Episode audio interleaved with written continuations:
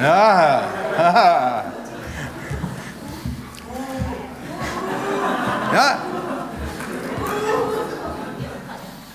Ich dachte mir, dass das nicht ohne Reaktion bleibt. Und das wollte ich wissen, ob da überhaupt jemand drauf reagiert. Ich möchte heute über das Thema sprechen, was ihr ja schon gehört habt. Wie leben wir Christen in einer fremden Welt? Und ich möchte in der Hauptsache mich auf einen Text aus dem Alten Testament beziehen, und zwar aus Jeremia 29 lese ich den Vers 7. Jeremia 29, 7. Da heißt, suchet der Stadt Westes, dahin ich euch habe wegführen lassen, und betet für sie zum Herrn, denn wenn es ihr wohl geht, so geht es auch euch wohl. Ich möchte noch mal beten. Vater, ich danke dir dafür, dass du uns dein Wort gegeben hast und dass du uns wirklich liebst. Und ich bitte dich, dass du jetzt uns offene Ohren, offene Herzen gibst, dass wir hören, was du uns sagen willst. Amen.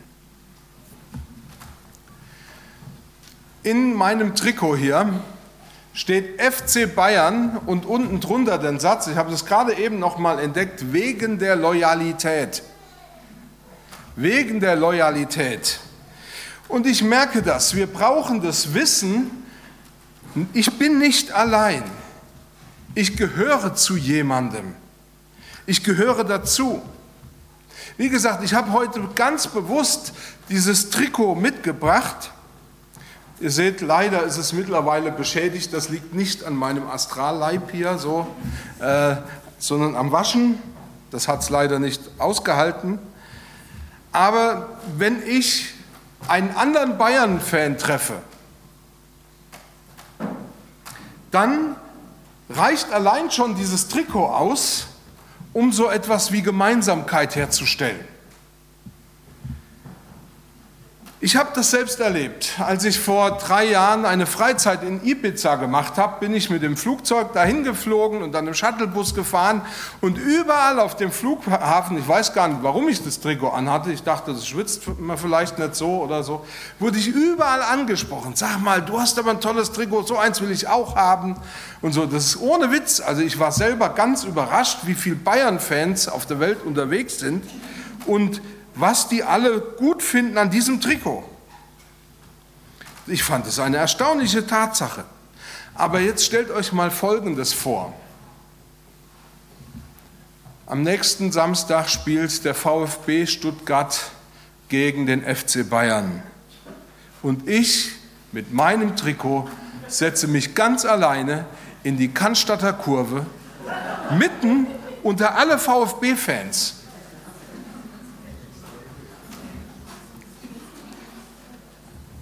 Alle um mich herum tragen nur das VfB-Trikot. Sie tragen Schals, sie tragen eine Fahne oder Banner oder Abzeichen vom VfB. Und ich bin der Einzige, ja, sie schreien sogar für den VfB. Und ich bin der Einzige, der versucht, meine Stimme zu erheben und schreie für den FC Bayern. Hm. Was denkt ihr, was passiert? Also wie gesagt, ich möchte nochmal daran erinnern, ich habe einen Satz gelesen, in dem heißt es, ein grundlegendes Bedürfnis des Menschen ist es, intensive, liebevolle äh, Bindungen mit anderen Menschen einzugehen, also liebevoll und intensiv. Glaubt ihr, dass das möglich ist mit VfB-Fans als Bayern-Trikotträger? Also es gibt ein paar, die schütteln den Kopf. Wie gesagt, jeder von uns will dazugehören. Und ihr habt das ja schon irgendwie intuitiv wahrgenommen, dass das relativ schwierig ist, wenn man plötzlich anders aussieht. Wenn ich ein Bayern-Trikot in der VfB-Kurve trage und auch noch die falsche Mannschaft anfeuere. Und wisst ihr, was mir passiert, wenn ich sowas erlebe? Ich merke, wie fehl ich am Platz bin. Wer von euch hat gedacht, sag mal, was hat denn der heute an? Der traut sich aber was. Was will denn der da damit? Der FC Bayern, sein Ernst?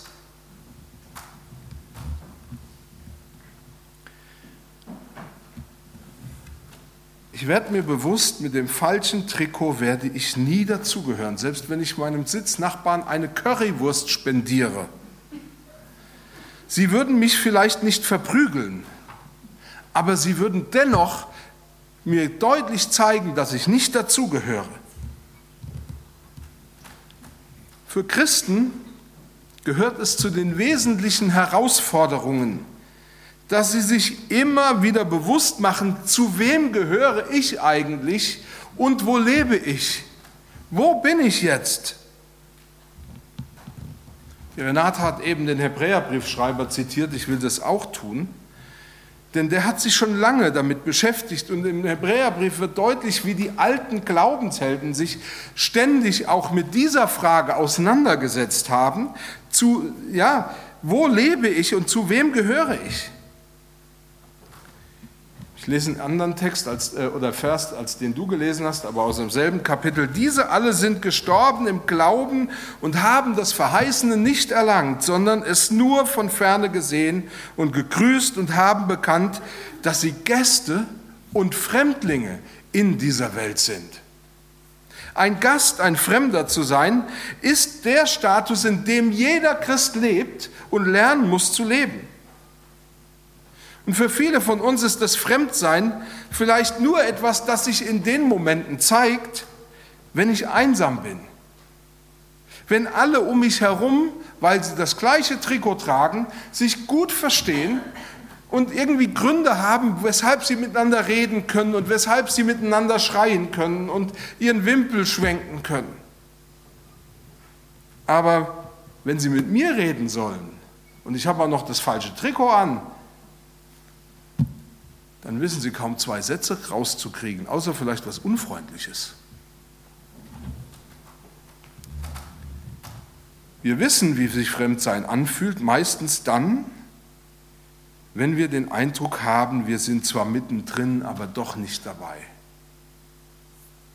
Alle haben ein Thema, aber mit mir niemand. Dann, ja, dann fühle ich mich vielleicht fremd als nicht dazugehörig. Nun ist es vielleicht ganz gut, nochmal darauf zu sprechen zu kommen, was fremd eigentlich heißt. Fremd bedeutet, damit wir alle verstehen, von was hier die Rede ist. Und ich fand das bemerkenswert, was in dem Herkunftwörter Duden so drinsteht. Da steht nämlich, dass es eine dreifache Bedeutung von Fremdsein gibt. Das erste, was Fremdsein bedeutet, von anderer Herkunft. Von anderer Herkunft. Das Zweite, was er so schrieb, war einem anderen gehörend. Ich dachte, ich habe in einem frommen Ding gelesen, aber es war der Duden. Und das Dritte, nicht zu der Vorstellung, die jemand von jemandem hat, passend. Das ist Fremdsein. Mit dem Letzten, nicht zu der Vorstellung, die jemand von jemandem hat, ganz passend zu sein. Damit können wir meistens ganz gut was anfangen.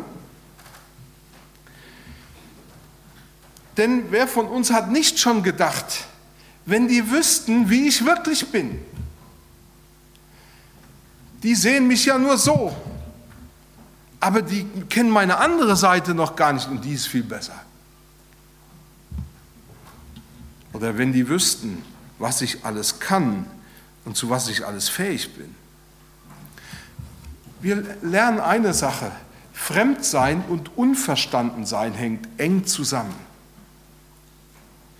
bewusst wahrzunehmen, ich bin anders.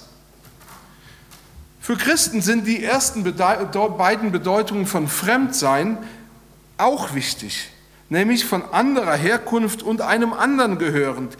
Denn als Christ muss ich wissen und mir bewusst machen, ich gehöre einem anderen in dieser Welt, ich gehöre Jesus Christus und ich bin tatsächlich fremd, weil ich eine andere Herkunft habe. Der Hebräerbriefschreiber sagt uns doch mal, denn wir haben hier keine bleibende Stadt, die zukünftige suchen wir. Wir haben uns hier nicht in eine Heimat eingerichtet, sondern wir sind unterwegs. Meine wahre Heimat und meine wahre Herkunft wird davon bestimmt, dass ich mit meinem ganzen Leben zu Jesus Christus gehöre. Und damit, so sagt Jesus selbst, sind wir in dieser Welt fremd.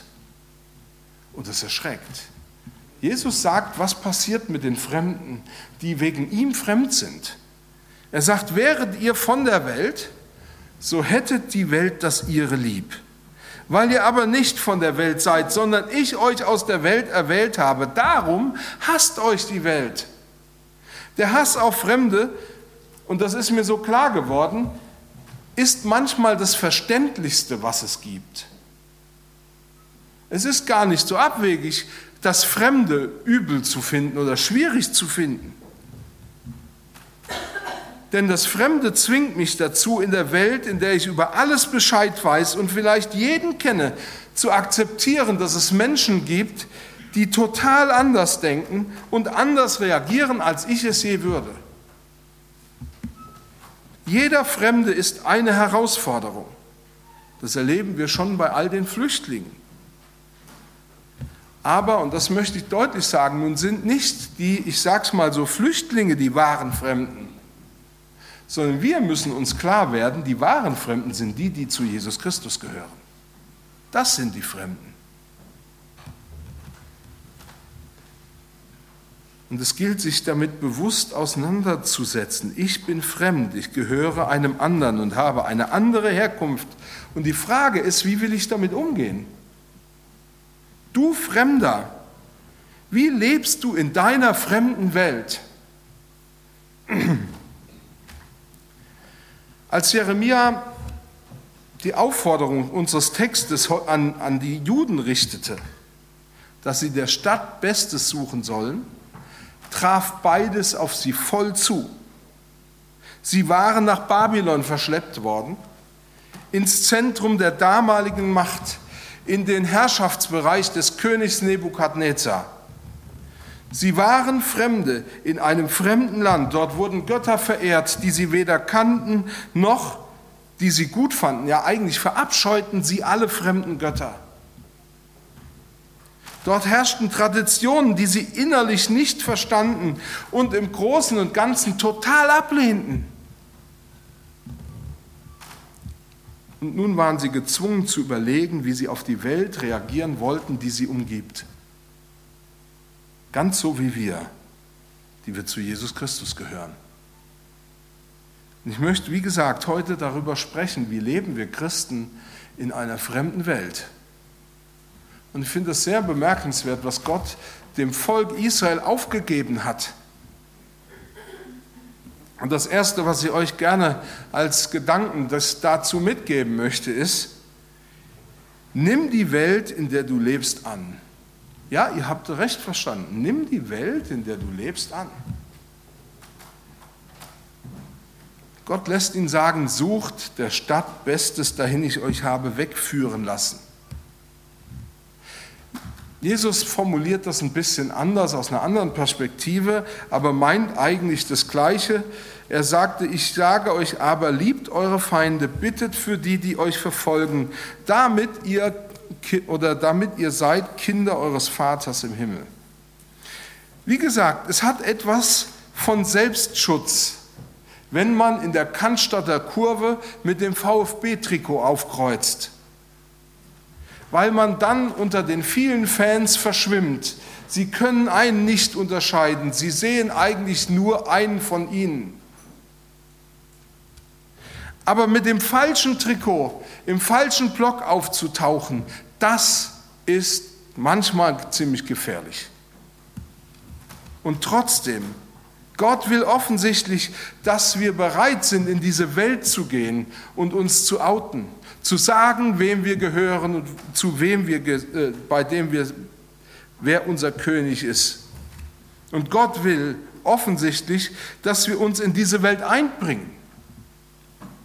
In der Hauptsache verstehen wir ja darunter, wenn wir lesen, dass wir uns einbringen sollen, dass wir uns sozial engagieren, uns integrieren und am Gemeinwohl beteiligen sollen. Und ganz ehrlich, genau das meint Gott hier auch. Genau das ist hier auch gemeint. Und das kann man so unterschreiben. Wir sind gefordert, uns in diese Welt einzubringen.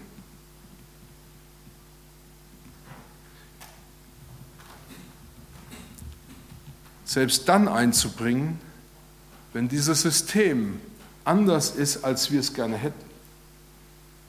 Es ist interessant, dass Paulus im Römerbrief, das wäre heute der eigentliche Predigtext gewesen, In Römer 13 sagt, jeder Mann sei untertan der Obrigkeit, die Gewalt über ihn hat. Denn es ist keine Obrigkeit außer von Gott. Wo aber Obrigkeit ist, die ist von Gott angeordnet. Wer sich nun der Obrigkeit widersetzt, der widerstrebt der Anordnung Gottes. Die ja aber widerstreben, ziehen sich selbst das Urteil zu. Das bringt uns manchmal an den Rand dessen, was wir glauben, äh, mitmachen zu können. Wir sollen uns nicht nur positiv engagieren, sondern auch noch dem bestehenden System der öffentlichen Macht unterordnen. Die verschleppten Juden, die nach Babylon kamen, genauso wie die Christen in Rom, lebten nicht in einer für sie idealen Welt. Sie hatten es mit Königen zu tun, die göttliche Verehrung für sich in Anspruch nahmen.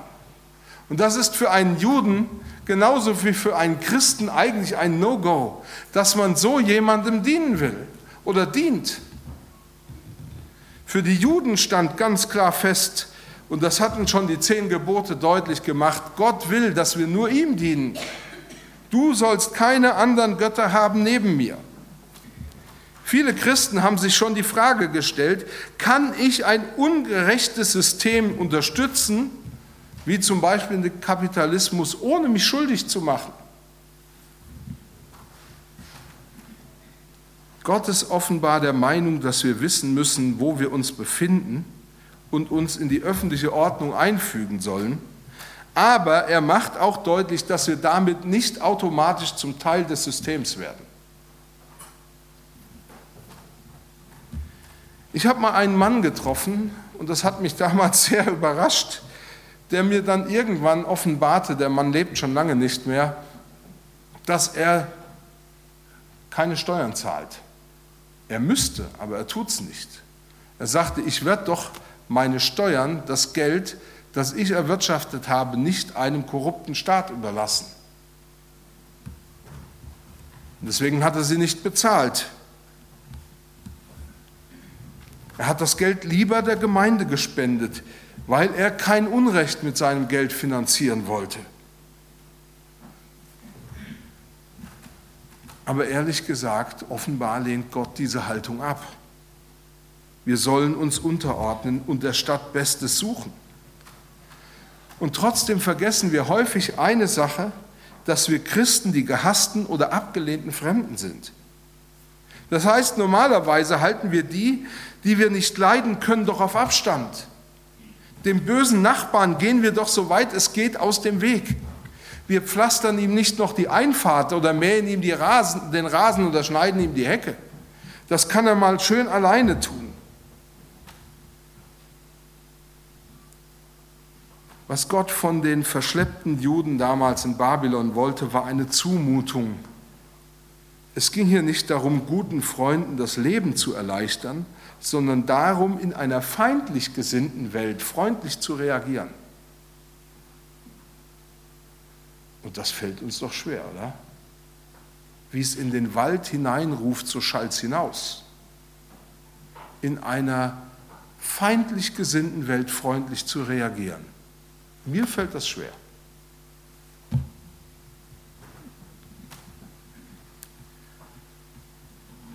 Vor kurzem waren ja diese verstörenden Bilder im Fernsehen zu sehen, wo Männer in Chemnitz Flüchtlinge gejagt haben. Und wir stellen fest, Fremde sind in der Regel nicht die Jäger, sondern die Gejagten. Wer will schon den Jägern Gutes tun? Aber wisst ihr, freundlich zu freundlichen Menschen zu sein, ist keine Herausforderung. Gut zu denen zu sein, die gut zu mir sind, ist keine Herausforderung. Aber freundlich zu Unfreundlichen zu sein dagegen schon. Als Fremder kannst du nicht eben mal die Seiten wechseln, wie es dir passt. Ich kann vielleicht mein Trikot ausziehen und kann vielleicht auch ein VfB-Trikot anziehen, damit ich ein bisschen besser ankomme. Aber als Christ oder als fremder Mensch mit fremder Herkunft kann ich das eigentlich nicht. Und deswegen ist das eine Riesenherausforderung. Suche der Stadt Bestes, wo jeder glaubt, dass ich eigentlich nur eins will, nämlich das Schlechte. Suche der Stadt Bestes, wo niemand das Beste von mir haben will, weil ich einem anderen gehöre. Und dieser andere, Jesus Christus, will aber, dass die Menschen um uns herum erfahren, dass wir einen König haben und dass er dieser König ist und dass er ein guter König ist. Als Christen wissen wir, wer dieser wahre König ist, aber die Welt weiß es nicht. Als Christen unterschreiben wir das, was Psalm, der Psalmist in Psalm 29 ausgerufen hat. Der Herr hat seinen Thron über der Flut, der Herr bleibt ein König in Ewigkeit. Aber diese Welt weiß das nicht. Und deswegen geht es darum, dass wir dieser Welt zeigen, wer unser wahrer König ist. Und das ist mein zweiter Gedanke. Zeige allen, welchen König du dienst. Jesus hat das mal seinen Jüngern so deutlich mitgegeben. Und das ist für mich selber immer wieder eine Herausforderung, wenn ich das lese, weil ich mich immer wieder fragen muss, habe ich das getan? Und was meint er eigentlich damit? In Matthäus 10 sagt Jesus, wer mich nun bekennt vor den Menschen, den will ich auch bekennen vor meinem himmlischen Vater. Wer mich aber verleugnet vor den Menschen, den will ich auch verleugnen vor meinem himmlischen Vater. Du Bayern-Fan, was machst du hier eigentlich im VfB-Block? Ich Bayern-Fan? Oh nee, das andere Trikot war nur zerrissen. Ich muss jetzt das halt anziehen. Du Bayern-Fan, wie kannst du eigentlich hier als Bayern-Fan leben wollen? Hat sich halt so ergeben. Aber eigentlich ziehe ich es vor, dass mich niemand darauf anspricht. Wir sind aufgerufen zu bekennen, welchem Herrn wir dienen und zu welchem König wir gehören. Und Jesus will, dass wir klar und ehrlich zu ihm stehen. Diese Welt soll erfahren, für wen mein Herz schlägt. Und das ist nicht der FC Bayern, sondern es ist Jesus Christus. Die Israeliten waren überhaupt erst in diese Lage gekommen, weshalb sie nach Babylon deportiert worden waren, weil sie einem schlechten König gefolgt waren. Ihr König wollte sich nicht dem wahren König, dem lebendigen Gott unterordnen. Er war überzeugt von seiner Macht, von seinem taktischen Geschick. Diesem, dieser König verführte sein Volk, anderen Göttern zu dienen und ihnen zu folgen. Und dabei sollten sie doch wissen, der wahre König, Gott, ist ein guter König. Unter seiner Herrschaft blüht das Leben auf. Unter seiner Herrschaft zieht wahrer Frieden ein. Natürlich bedeutete das Suche der Stadt Bestes für die Israeliten zunächst einmal, von Gott diese Strafe anzuerkennen, die sie aus dem verheißenen Land herausgebracht hat. Wir leben in einer gefallenen Welt, die nicht wirklich unsere Heimat ist.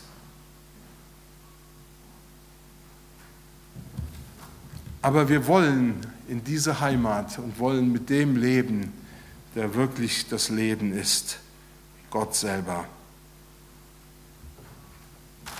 Nun will Gott allerdings nicht, dass wir uns, ich sag's mal so, nur alles gefallen lassen, also passiv hinnehmen, was uns in dieser Welt begegnet. Das wäre ziemlich einfach, wenn wir uns nur passiv dem einordnen, sondern Gott will, dass wir uns aktiv einordnen und unterordnen. Und das ist auch im Neuen Testament so deutlich gemacht. Zum Beispiel schrieb Paulus an Titus einmal folgenden Dinge, äh, den folgenden Satz: Erinnere sie daran, dass sie der Gewalt, der Obrigkeit untertan und gehorsam seien. Und dann kommt es zu allem guten Werk bereit zu allem guten Werk bereit. Gott will, dass wir aktiv das Beste des Ortes oder der Stadt suchen, in die er uns geführt hat. Und ich weiß, hier sind heute einige Neue da. Sogar jemand, mit dem ich gesprochen habe, der neu hergezogen ist. Ja, in einer fremden Stadt sich aktiv einzubringen, das ist eine Herausforderung.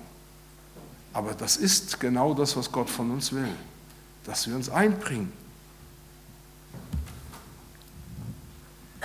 Im Hebräischen macht er deutlich, was er eigentlich von uns erwartet. Er sagt nämlich, suchet der Stadt Bestes. Und eigentlich steht hier im Hebräischen nicht das Beste, sondern Shalom. Und Shalom ist der vollkommene Zustand des totalen Wohlergehens. Shalom bedeutet, ich lebe im Inneren und in äußeren guten Umständen. Aber jeder Jude hatte gelernt, diesen Frieden erhält man nur, beziehungsweise in der Hauptsache nur in der Begegnung mit dem lebendigen Gott selbst. Frieden im Alten Testament war das Zeichen, Gott ist mitten unter uns. Seine Gegenwart bewirkt diesen Frieden. Mit anderen Worten, das Beste oder den Shalom Gottes zu suchen, bedeutet, aus der Gegenwart Gottes herauszuleben. Nur der, der aus der Begegnung und der Beziehung mit dem lebendigen Gott lebt, kann auch der Stadt Gutes tun, in die Gott ihn geschickt, geführt oder gebracht hat. Wir Christen leben in einer Welt, der sie nur dann Gutes oder das Beste bringen können, wenn sie unter der Herrschaft von Jesus Christus bleiben und aus der Begegnung mit ihm sich in diese Welt einbringen. Letzte Woche war Heinz Spindler da. Er sprach über das Kreiseziehen. Er will, dass, äh, also nicht Heinz Spindler, sondern Jesus will, dass wir Kreise ziehen in der Gegend, wo wir sind, dass wir wirklich zu Kreisziehern werden, indem wir Gemeinschaft und Begegnung mit ihm suchen und das Erfahrene, die Güte, die Liebe Gottes, die er in unser Leben hineingebracht hat, wirklich dann auch dieser Welt mitteilen und zeigen. Suchet der Stadt Bestes. Das ist das Bekenntnis und das Zeichen zu unserer wahren Her Herkunft und ein Zeichen, wem wir in Wahrheit angehören. Wir suchen nicht ihr Bestes, weil wir zu ihnen gehören, sondern gerade weil unser König ein anderer ist. Hier ging es also auch für die verschleppten Fremden in Babylon darum, sich auf die eigene Herkunft zu besinnen und von innen heraus zu bezeugen, wer der eigentliche Herr ist. Ich möchte ein ganz kurzes letztes anfügen. In Jeremia heißt es, suche der Stadt Bestes, dahin ich sie habe wegführen lassen und betet für sie zum Herrn, denn wenn es ihr wohl geht, so geht es auch euch wohl. Wisst ihr, die Wirkung des Gebets ist unglaublich. Wir haben das ja heute im Zeugnis schon gehört. Gott will, dass wir ihn anrufen, damit er in diese Stadt hineinwirken kann. Woche, alle 14 Tage treffen wir uns zum Beten, um für die Stadt zu beten, weil wir überzeugt sind, dass das das ist, was Gott von uns will. Am nächsten Dienstag, ihr seid herzlich eingeladen zum Gebetsabend, weil wir da tun, was Gott will, nämlich wir suchen nicht nur unser Bestes, sondern auch der Stadt Bestes. Wir beten für diese Stadt. Und ich lade euch ein zu kommen. Gott will, dass wir da, wo wir sind, das Beste suchen. Und es gibt nichts Besseres, als ihn zu bitten. Wisst ihr klar, Gott will uns gebrauchen, sein Licht auf den unterschiedlichsten Ebenen in dieser Welt zu sein und es auf unterschiedlichen Ebenen in diese Welt hineinzubringen. Immer im Bewusstsein, ich bin der Fremde. Aber Gott hat mich mit Weisheit und Bedacht genau an diesen Platz gestellt, damit ich für diese Menschen das Beste suche. Also sollen sie erfahren, wer der wahre gute König ist. Nicht Nebukadnezar, und ich sage das auch nochmal so deutlich, nicht Donald Trump oder Erdogan oder Putin oder wer sonst noch, sondern der lebendige Gott ist König und sein Sohn Jesus Christus. Diese Welt kann und soll es hören und sehen und fühlen, damit sie erkennen, unter wessen Herrschaft es sich am besten lebt. Einen guten König erkennt man an seinem Volk, dem es gut geht. Der wahre, tiefe Friede ist dort, wo dieser König ist. Nun bist du ein Fremder in deiner fremden Welt. Überleg, wo bin ich gefordert zu zeigen, wie es unter der Herrschaft dieses wahren, lebendigen Königs zu leben gilt oder wie man da leben kann. Vielleicht ist dein Weg in erster Linie das Gebet. Mach deinen Bürgermeister, den Gemeinderat und jeden einzelnen deines Ortes zum Gebetsanliegen, das du vor Gott bringst. Frag dich, was braucht meine Stadt, was braucht mein Dorf, was braucht mein Nachbar? Bring's vor Gott und dann such, wo du anpacken kannst. Im Bewusstsein, durch mich erfährt gerade der, dem ich jetzt begegne, woher ich komme, wer mein König ist und wie gut dieser König Jesus wahrhaft ist. Wenn du das tust, dann wird der Segen Gottes auf dich zurückfallen. Dann wird nicht Hass, sondern Gutes zurückkommen. Vergiss also nicht, wo ich mich befinde. Suche der Stadt Bestes und zeig, wer dein wahrer König ist. Amen.